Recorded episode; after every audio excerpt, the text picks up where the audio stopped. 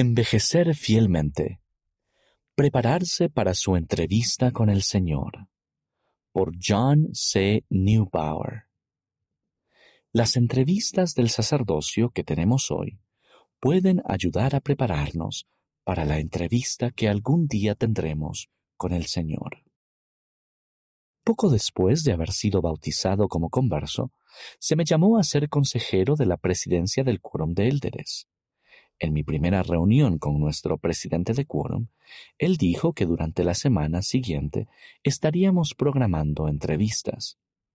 Cuando pregunté a quiénes entrevistaríamos y cuál sería el propósito de las entrevistas, me dijo, Nuestras entrevistas incluirán algunas preguntas rutinarias y hablaremos sobre las necesidades del quórum y de las familias. Pero me agrada pensar que el propósito de nuestras entrevistas es ayudar a los miembros de nuestro quórum a estar preparados para la entrevista que algún día tendrán con el Señor. Fue una impresión espiritual que todavía recuerdo, a pesar de que la escuché hace 23 años. Lo que cuenta es cómo servimos. En un plazo de seis meses, los límites de nuestra estaca y de nuestro barrio cambiaron. Se me llamó como presidente del quórum de élderes de nuestro nuevo barrio, a pesar de que tenía programado mudarme del estado en tres meses. Cuando el presidente de estaca me apartó, dijo, Hermano Neubauer, al Señor no le importa cuánto tiempo sirvamos. A Él le importa cómo servimos. Así que en el tiempo que tuve, entrevisté a tantos miembros del quórum como me fue posible. Más adelante, a los setenta años, se me llamó a ser presidente del quórum de élderes otra vez. Ocurrió justo después de que la primera presidencia y el quórum de los doce apóstoles anunciaran que en cada barrio o rama los sumos sacerdotes y los élderes se combinarían en un solo quórum. Pensé en aquella reflexión que mi primer presidente del quórum de élderes había compartido conmigo hacía tantos años. El propósito de nuestras entrevistas es ayudar a los miembros de nuestro quórum a estar preparados para la entrevista que algún día tendrán con el Señor.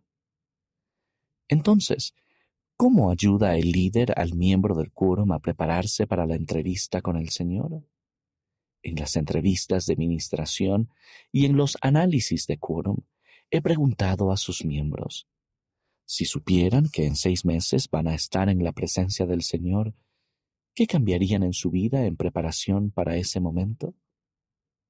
En la mayoría de los casos he dejado que las personas solo piensen en la respuesta, pero en ocasiones alguien ha compartido ideas personales sobre cómo cree que será ese momento con el Señor.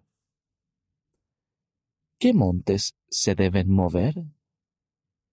También he compartido con los miembros del quórum estas declaraciones del presidente Russell M. Nelson. El Señor utiliza lo improbable para lograr lo imposible.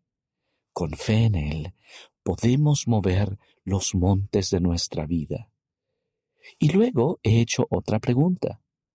¿Qué es lo que más les gustaría estar haciendo cuando el Señor venga de nuevo?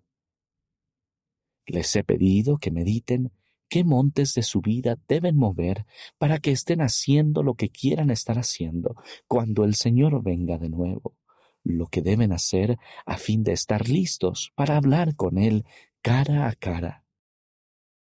Las escrituras nos dicen que algún día estaremos en la presencia del Señor para ser juzgados.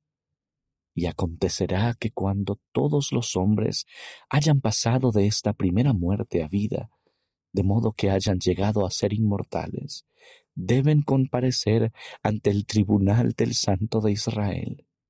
Y entonces viene el juicio, y luego deben ser juzgados según el santo juicio de Dios ruego que al pensar con anticipación en lo que queremos decir y ser en ese gran día, cada uno de nosotros sea capaz de mover cualquier monte que haya que mover a fin de que estemos preparados para nuestra entrevista con el Señor.